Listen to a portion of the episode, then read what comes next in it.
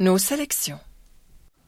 Bonjour, euh, aujourd'hui nous allons voyager. Vous savez que le Royaume-Uni, la Grande-Bretagne commence à déconfiner et euh, ça nous donne envie de voyager.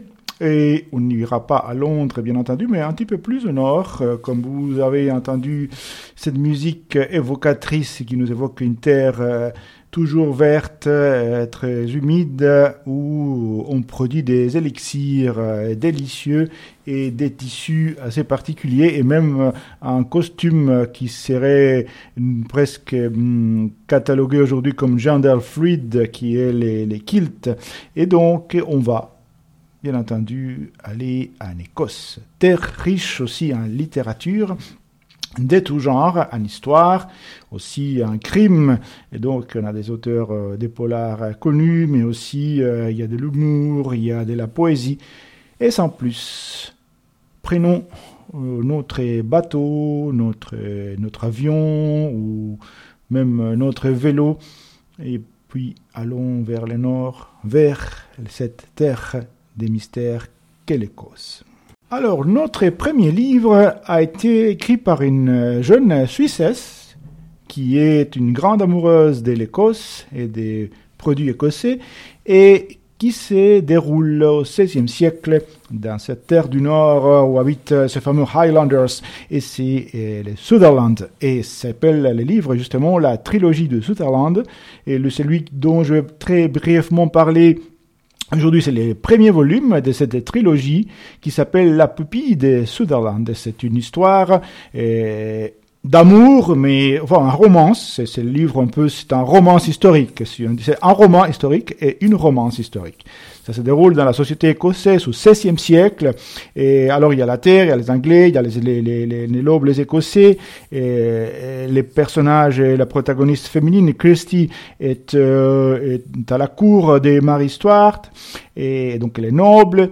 Et elle tombe amoureuse d'un Highlander, de ce costaud qui habite dans les montagnes et qui n'est pas noble. Alors il y a cette histoire d'amour entre des classes sociales différentes, c'est cette jeune Kirsty qui a 17 ans, qui est romantique, et ces merveilleux paysages très verts et très humides du Sutherland et tout est pris pour une histoire d'amour euh, et des intrigues de la cour et bien sûr des événements qui se produisent dans ce monde euh, merveilleux du Sutherland de l'Écosse. Donc, et le livre a été écrit par Rachel Souferek, qui a d'ailleurs été l'invité d'un de nos BSR apéros qui viendront bientôt, et on l'espoir, prochainement.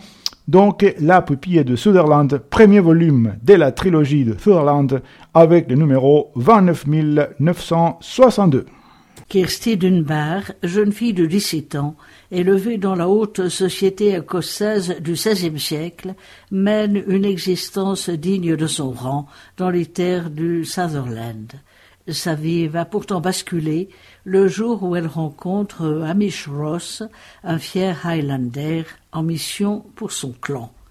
L'attirance entre les deux jeunes gens, issus de milieux différents, aura de lourdes conséquences. À la cour, au service de Marie Stuart, Kirsty découvre que le monde de la noblesse, où se mêlent intrigues, complots et trahisons, n'est pas aussi parfait qu'on l'imagine. Au cœur d'une Écosse prise dans la tourmente politique, elle devra alors choisir entre son destin d'héritière et son désir de liberté.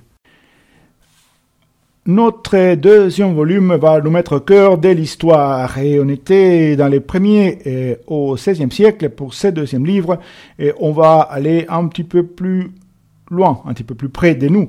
Et vous savez que l'Écosse veut maintenant, il y, a, il y, a, en tout cas un mouvement qui veut être indépendante de la, de, la Grande-Bretagne.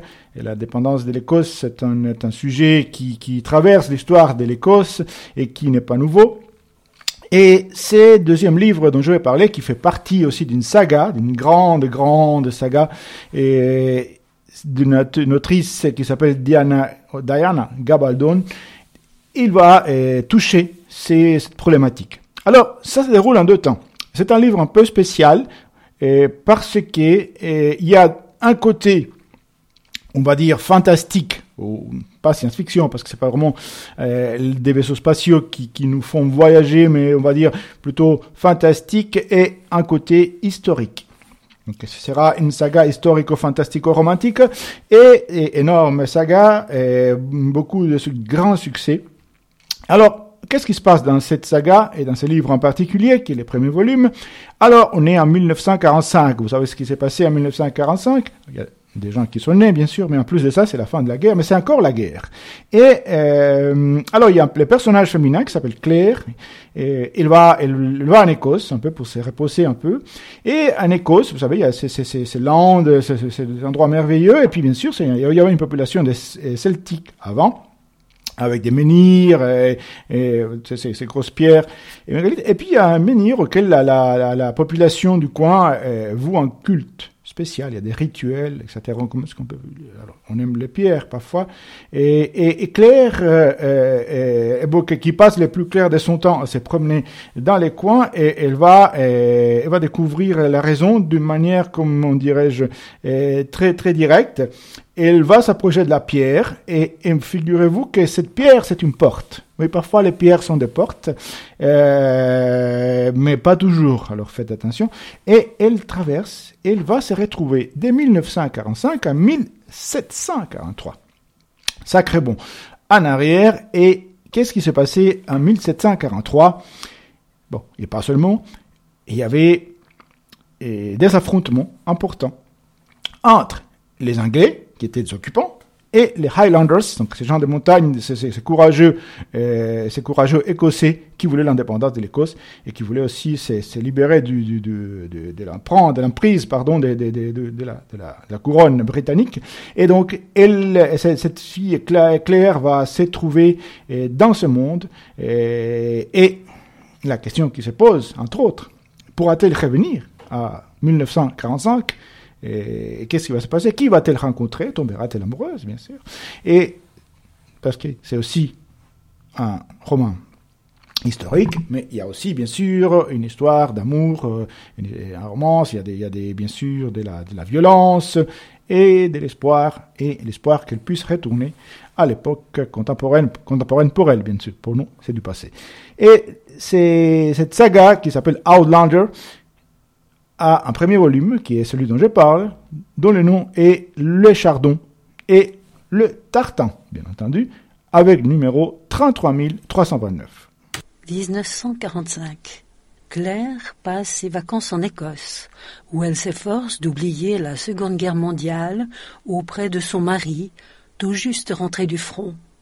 Au cours d'une balade, la jeune femme est attirée par un mégalithe, auquel la population locale voue un culte étrange. Claire aura au fait d'en découvrir la raison. En s'approchant de la pierre, elle se volatilise pour atterrir au beau milieu d'un champ de bataille.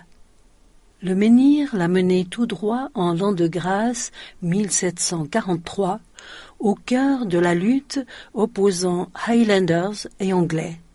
Happée par ce monde inconnu, et une nouvelle vie palpitante, saura-t-elle revenir à son existence d'autrefois? Le début d'une série incontournable.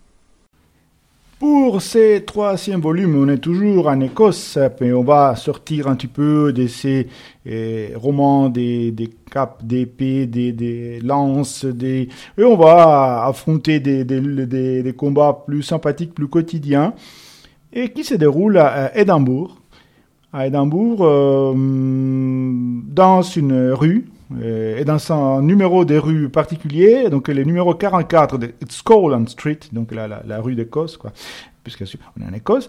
Et là, on, va avoir euh, des chroniques et qui s'appellent les chroniques d'Édimbourg.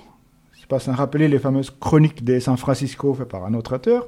Mais là, justement, on à l'époque contemporaine, on a, on a euh, un, une sacrée euh, troupe euh, des, des, personnes qui habitent dans les coins, il y a des histoires d'amour, alors il y a, il y, a, il y, a, il y a un petit enfant qui, enfin un, un jeune qui, qui, euh, qui rêve de, de, succès artistiques, il y a une amoureuse, il y a des histoires des, des, des triangles et plus amoureux, il y a des... Euh, bref, euh, tout grouille des vies, des joies, parfois des souffrances, mais plutôt dans la, dans la quotidianité.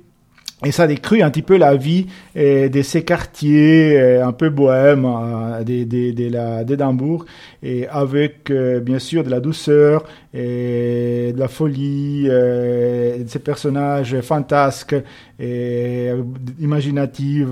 Et donc c'est un monde coloré, sympathique, qui nous donne une vision lumineuse d'Édimbourg. Donc les Chroniques d'Édimbourg, qui a plusieurs volumes, et dont l'auteur est Alexander Markal Smith.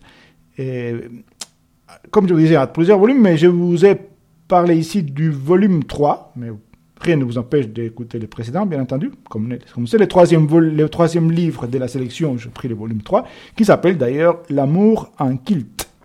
Voilà, comme ça, ça nous donne une petite touche d'Écosse supplémentaire si le nom de Scotland Street ne suffisait pas. Et la saga Les Chroniques d'Édimbourg de Alexander McCall Smith est disponible avec le numéro 16492. Wolfe suggéra à Pat d'aller réserver une table pendant qu'il commandait sandwich et café. En l'attendant, Pat se mit à feuilleter un magazine qu'elle trouva dans un porte-revue accroché au mur. Une soirée prestigieuse s'était tenue au Glen Eagles. Des filles élégantes enlaçaient des jeunes hommes en costumes très formels, avec kilt, smoking et nœuds papillons de soie. Et là, au milieu, il y avait Wolfe au bras d'une rousse, une flûte de champagne à la main. Non, ce ne pouvait être lui. Les gens qu'elle connaissait ne posaient pas dans le magazine Hi. Et pourtant, il n'y avait aucun doute possible. Elle reconnaissait son sourire, ses cheveux et l'étincelle dans ses yeux. Elle releva la tête. Wolfe venait d'arriver, chargé du plateau, qu'il posa sur la table avec un coup d'œil au magazine. C'est toi, là? questionna Pat. Regarde, je n'arrive pas à croire que je connais quelqu'un qui est en photo dans Hi. Wolfe examina la page de plus près et fronça les sourcils. Non, assura-t-il, ce n'est pas moi. Pat regarda de nouveau l'image, puis releva les yeux vers lui. Si ce n'était pas lui, c'était son clone. Wolfe lui prit le magazine des mains et le jeta à l'extrémité de la table. Je ne supporte pas ces torchons, dit-il. Il n'y a rien là-dedans que des débilités. Sur cette affirmation, il lui sourit, dévoilant des dents très blanches et très régulières que, pour une raison assez troublante, Pat eut envie de toucher. Changement des tons pour notre quatrième livre euh, de cette sélection écossaise. Euh, une autrice euh, grande, grande écrivaine de langue anglaise, Virginia Woolf. Et son livre, le plus écossais, on va dire, qui s'appelle en anglais To the Light, Lighthouse, hein, mais en français, c'est Vers le phare. Parce que justement, il y a un motif, c'est un phare vers lequel on veut y aller, on veut visiter cette phare il y a une famille, et tout cela se déroule dans une île, euh, une île écossaise, une île qui semble être l'île de Skye. L'île de Skye, c'est une île célèbre par ses magnifiques paysages et aussi par un élixir euh, que les amateurs connaissent, pardon, qui s'appelle euh, Talisker.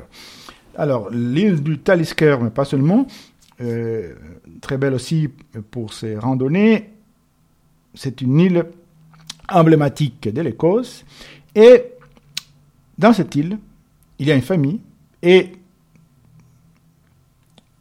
dans cette famille, et dans les groupes de proches, il y a une dame, Mr. Ramsay, qui est une dame euh, euh, qui, exerce une sorte de, de, fascination.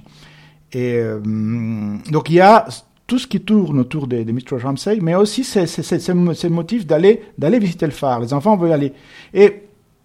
En fait, ceux qui connaissent l'œuvre de Virginia Woolf savent qu'elle joue un petit peu avec les rapports entre l'espace et le temps. Et, ça peut glisser, la langue aussi, c'est très travaillé, très poétique, très subtil, et ça nous fait des allers-retours. Et donc, justement, cette, cette, euh, ce désir d'aller vers le phare va se concrétiser, mais dix ans plus tard. Mais ça va glisser d'un côté à l'autre. Mais évidemment, il y a des choses qui se passent. Parce qu'il y a la Première Guerre mondiale, il y a la mort, il y a aussi des déchirements au sein de la famille et des proches. Et quand euh, tout cela sera fini, la guerre sera finie, et il y aura, bien sûr, ceux qui survivront, qui devront euh, se reconstruire, construire et se reconstruire.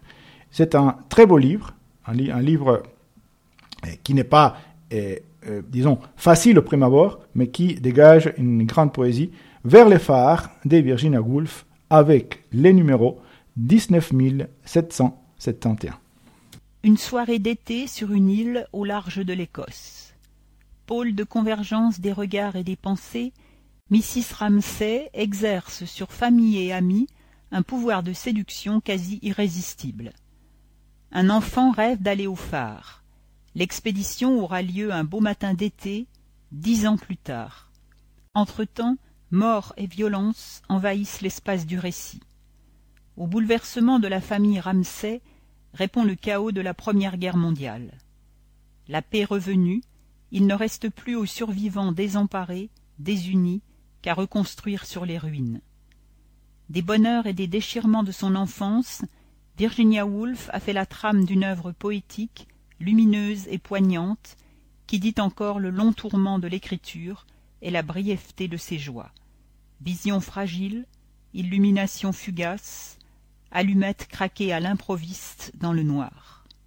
Et pour notre cinquième euh, titre de cette sélection euh, écossaise, on va changer des tons à nouveau, mais on va retourner au Sutherland. Vous vous rappelez la trilogie de Sutherland? On retourne au Sutherland, mais d'une autre manière. Euh, c'est l'histoire d'une dame, Frida, elle va rencontrer une famille, les Blondel, euh, qui est frappée de, malheureux événements, terribles événements, et elle va, euh, va s'approcher pour les aider. Et, euh, enfin, pour aider Oscar, qui sait, et elle va l'accompagner en Écosse en Écosse, donc dans cette région, comme je vous ai dit, du Sutherland, dans laquelle il y a d'autres personnes qui vont se retrouver, qui vont se retrouver, et, y compris euh, la nièce de, cette dame généreuse Elfrida, et, donc différentes personnes vont se réunir, et ils vont se réunir à Noël. Le livre s'appelle Solstice d'hiver, alors j'aurais pu le choisir pour une sélection de Noël, mais Noël est passé, et on est plutôt proche de l'équinoxe de printemps, relativement proche de l'équinoxe de, printemps, pas encore, hein, il faut attendre un petit peu. Et, mais euh, comme ça se déroule en Écosse et au sud de l'an plus, et les temps de Noël, c'est un roman plein de, bons sentiments, de, de, douceur, d'empathie. Et c'est d'une autrice qui s'appelle Rosamund Pilcher, et le livre s'appelle justement Solstice d'hiver, avec les numéros 20028. Elfrida se retrouve seule après le décès de son ami et quitte alors Londres pour la campagne. Elle ne tarde pas à se lier d'amitié avec Oscar, son voisin. Frappé par un drame, il décide de se retirer dans sa propriété, au nord de l'Écosse, et Elfrida accepte de l'accompagner. Leur fragile équilibre va cependant être mis à l'épreuve par l'arrivée inopinée d'une jeune femme au cœur brisé et de sa nièce, puis d'un homme d'affaires bloqué par la tempête de neige qui sévit à l'approche de Noël. Qui ne connaît pas Peter May? Peter May, c'est auteur d'origine écossaise, grand auteur prolifique euh, d'une œuvre euh, dans laquelle il y a bien sûr prédominance des polars, mais des polars d'une très bonne facture. Et euh, on va parler ici du premier volume d'une trilogie qui s'appelle justement, et ça pourrait pas être très et trilogie écossaise. Alors la trilogie écossaise, évidemment, comme son nom l'indique, il y a trois volumes, dont le premier s'appelle L'île des chasseurs d'oiseaux. Et dans ces volumes, on trouve l'inspecteur Finn MacLeod, inspecteur fétiche de euh, euh, l'auteur qui va euh, donc, après avoir subi une perte irréparable, la perte de son fils, Nick, il va donc être, être envoyé à l'île de Lewis. L'île de Lewis, c'est une île de l'Écosse, et l'île qui se trouve être le lieu de naissance de Finn McLeod. Alors, il était sur un coup, il était sur, en train d'enquêter sur un assassinat qui s'est commis à, à, Édimbourg, mais à l'île de la il y a aussi euh, un meurtre, euh, et il semblerait, il semblerait que les deux soient liés. Il a des doutes, mais il va quand même, et il va à cette terre du nord de l'Écosse, toujours. Il y a des landes, où il y a des, voilà, et qui est un petit peu euh, arriéré, euh, on parle encore gaélique, c'est très belle langue, le gaélique. On s'échauffe à la tourbe, et on l'utilise aussi pour faire de, pour, euh, l'eau euh, tourbée qui fait un certain type de whisky, mais on fait plein d'autres choses dans cette île où les gens sont un petit peu sauvages, on va dire. Alors il va retrouver un petit peu ses anciens copains, et pas tellement copains, je dirais, d'enfance, de jeunesse. Et là, il y aura bien sûr une grande tension. Il y a tout cela entouré de cette tradition euh, celtique euh, ancienne qui perdure dans certains coins de l'Écosse, et le livre qui est âpre, mais très bien écrit, écrit pardon, et qui euh, dégage un suspense presque insoutenable, mais qui nous fait quand même attendre avec impatience la fin. Donc, la trilogie écossaise de ces grands auteurs, Peter May, avec l'île des chasseurs d'oiseaux, dans l'histoire, bien sûr, vous allez voir que cette, euh, cette, expédition à la chasse d'oiseaux euh, sont était au centre d'une histoire et d'un événement dramatique. Et donc l'île des chasseurs d'oiseaux avec le numéro 18810. Marqué par la mort récente de son fils unique, l'inspecteur Finn MacLeod est envoyé sur son île natale de Lewis car un meurtre vient d'y être commis selon la même mise en scène que celui sur lequel il enquête à Édimbourg. La tempétueuse île de Lewis, au nord de l'Écosse, semble sortie d'un autre temps. On se chauffe à la tourbe, on pratique le sabbat chrétien, on parle la langue gaélique. D'autres traditions particulières y perdurent, comme cette expédition organisée chaque été qui conduit un groupe d'hommes sur l'îlot rocheux inhospitalier d'Ansgeir, où ils tuent des milliers d'oiseaux nicheurs destinés à la consommation. Dix-huit ans auparavant, Finn a participé à ce périlleux voyage initiatique. Il a ensuite quitté l'île et n'y est jamais revenu. Retourner là-bas, c'est retrouver un ami d'enfance, un premier amour, quelques camarades d'école de sinistre mémoire. C'est surtout prendre le risque de laisser surgir les souvenirs, de découvrir à quel point on n'a rien oublié. Un roman sombre et tourmenté, au suspense inexorable, plongé dans une atmosphère brumeuse qui doit autant au décor naturel qu'à l'âme des personnages. Nous voici au septième euh, livre de cette sélection écossaise, aussi un policier, un roman noir et avant ça, je, me demande pourquoi euh, tellement d'inspecteurs, des, policiers, pas seulement écossais d'ailleurs, euh, sont toujours cabossés. Hein. C'est rare de trouver un inspecteur qui, qui, est, qui est heureux, qui, qui promène son chien, qui rentre à la maison le soir à manger la soupe chaude et jouer aux cartes avec sa femme, à part Colombo peut-être, l'inspecteur Colombo, mais autrement c'est toujours des... des ouais, c'est... Hum, c'est pas grave, ça, ça, ça donne pas envie d'être un inspecteur de police euh, dans les romans policiers en tout cas. Et à l'occurrence, ça ça change pas avec ce livre de Ian Rankin, euh, grand auteur aussi, euh, et, qui va qui va nous mener euh, aussi à Édimbourg. Euh, il pleut. Tiens, oui. C'est le soleil, c'est une denrée rare dans, dans les coins. Et donc, c'est pour ça qu'on a besoin de se réchauffer en Écosse. Et euh, là, on va retrouver euh, l'inspecteur Rebus, John Rebus. Alors John Rebus, c'est aussi, comme je disais, un inspecteur, euh, un, personnage qui est un petit peu été malmené dans la vie. C'était quelqu'un qui était à l'armée avant, la force spéciale, qui a une expérience assez, assez, assez, assez terrible, traumatisante à l'armée, qui l'a marqué et qui a une influence sur sa vie et, il a donc voilà, il est divorcé, il a, il a, des relations difficiles avec tout le monde, avec son frère, et, bref. Et c'est c'est c'est c'est la joie. Et, il va euh, enquêter, en l'occurrence, sur un, un, tueur en série, un étrangleur, qui euh, qui s'en prend à des très jeunes filles. Et, voilà, il essaye de les attraper partout, y compris dans la bibliothèque. Et, euh, et donc, Rebus s'enfonce dans ces, dans ces bas mondes d'Édimbourg pour essayer de trouver ces, ces monstrueux criminels Euh, il est en train de recevoir aussi d'ailleurs des lettres anonymes. Euh, bref, l'ambiance comme n'est pas forcément à la fête.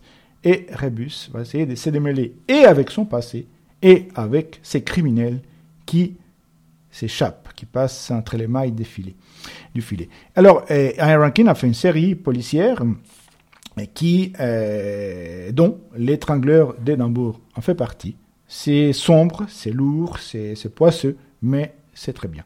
Donc, l'étrangleur d'Édimbourg de Iron Rankin avec le numéro 13967.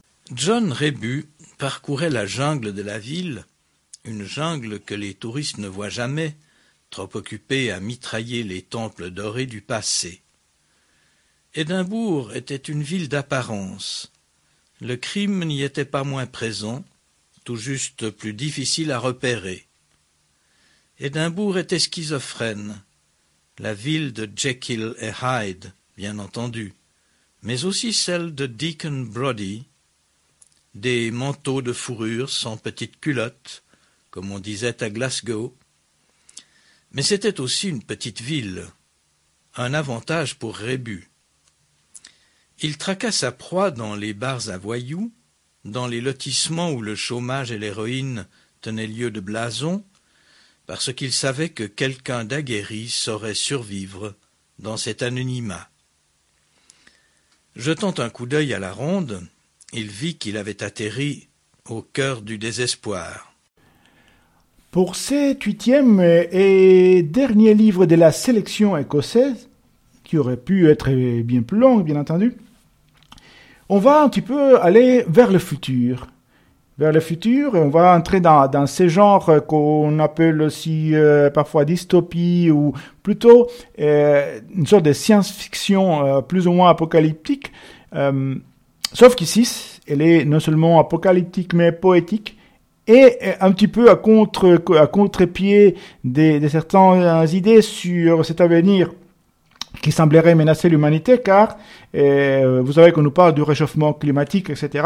Or ici, c'est plutôt un refroidissement climatique qui se produit. Oui, on retourne à l'âge des glaces. Euh, et, c'est vrai qu'en été, on pourrait manger des glaces, mais en l'occurrence, c'est l'âge des glaces, euh, le vrai. Le froid s'installe dans le monde, partout, partout. il neige, il gèle. Les mers sont couvertes d'icebergs et, la lumière du soleil se fait rare. Vous direz qu'en Écosse c'est normal, mais là c'est vraiment grave. Donc, c'est l'histoire d'un groupe de personnages, dont Dylan, Dylan, Dylan qui est un homme costaud et, qui va aller dans une communauté du nord de l'Écosse. De l'Écosse, déjà, c'est au nord, mais étonnamment, beaucoup d'écrivains aiment encore aller au nord de l'Écosse, n'est-ce pas? Et donc, il va à une communauté qui s'appelle Clash and Fells, qui est au nord de l'Écosse, et là, il y a un groupe de survivants. Des gens qui essayent de survivre comme ils peuvent à ces, à dérèglements du monde. Euh, donc, il y a Constance et sa fille Stella, sa fille qui était un garçon qui, fait sa transition et qui, et qui est donc dans une, dans une période un petit peu compliquée. Et aussi, il y a des fous, il y a des, des, fanatiques, des satanistes, des stars de porno, du porno, enfin, un peu tout ce qu'on trouve en général, un peu partout. Et euh, les températures commencent à, à baisser. On essaye de se débrouiller comme on peut. Et donc, l'ambiance comme on dirait, n'est pas à la fête, mais justement, c'est quand l'ambiance n'est pas à la fête qu'il faut la faire. Et c'est ce qu'ils font. Et c'est ce qui fait aussi euh, l'auteur de ces, livres, qui s'appelle Les buveurs de lumière. Parce que, bien sûr, on sait ce qu'on peut boire en Écosse, mais quand elle commence à manquer, c'est une délice de boire de la lumière. Et donc, ça s'appelle Les buveurs de lumière, un livre apocalyptique mais poétique de Jenny Fagan, qui est disponible avec le numéro 35 744. Et même si dans les livres, donc les 35 744, le monde se refroidit. Heureusement, dans notre réalité à nous, il se réchauffe puisqu'on approche du printemps. Et les jours vont devenir plus longs, plus chauds, et d'autres sélections viendront les mois prochains nous réchauffer. Merci beaucoup. 2020. Le monde entre dans l'âge de glace il neige à Jérusalem et les icebergs dérivent le long des côtes. Pour les jours sombres qui s'annoncent, il faut faire provision de lumière, neige au soleil, stalactites éclatantes, aurore boréale. Dylan, géant barbu et tatoué, débarque au beau milieu de la nuit dans la petite communauté de Fells, au nord de l'Écosse. Il a vécu toute sa vie dans un cinéma d'art et d'essai à Soho. Il recommence tout à zéro. Dans ce petit parc de caravanes, il rencontre Constance, une bricoleuse de génie au manteau de loup dont il tombe amoureux, et sa fille Stella, ex-petit garçon, en pleine tempête hormonale, qui devient son ami. Autour d'eux gravitent quelques marginaux, un taxidermiste réac, un couple de satanistes, une star du porno. Les températures plongent, les journaux télévisés annoncent des catastrophes terribles, mais dans les caravanes au pied des montagnes, on résiste, on construit des poêles, on boit du gin artisanal, on démêle une histoire de famille, on tente de s'aimer dans une lumière de miracle. Dans ce roman éblouissant au lyrisme radical, peuplé de personnages étranges et beaux, Jenny Fagan distille une tendresse absolue qui donne envie de hâter la fin du monde.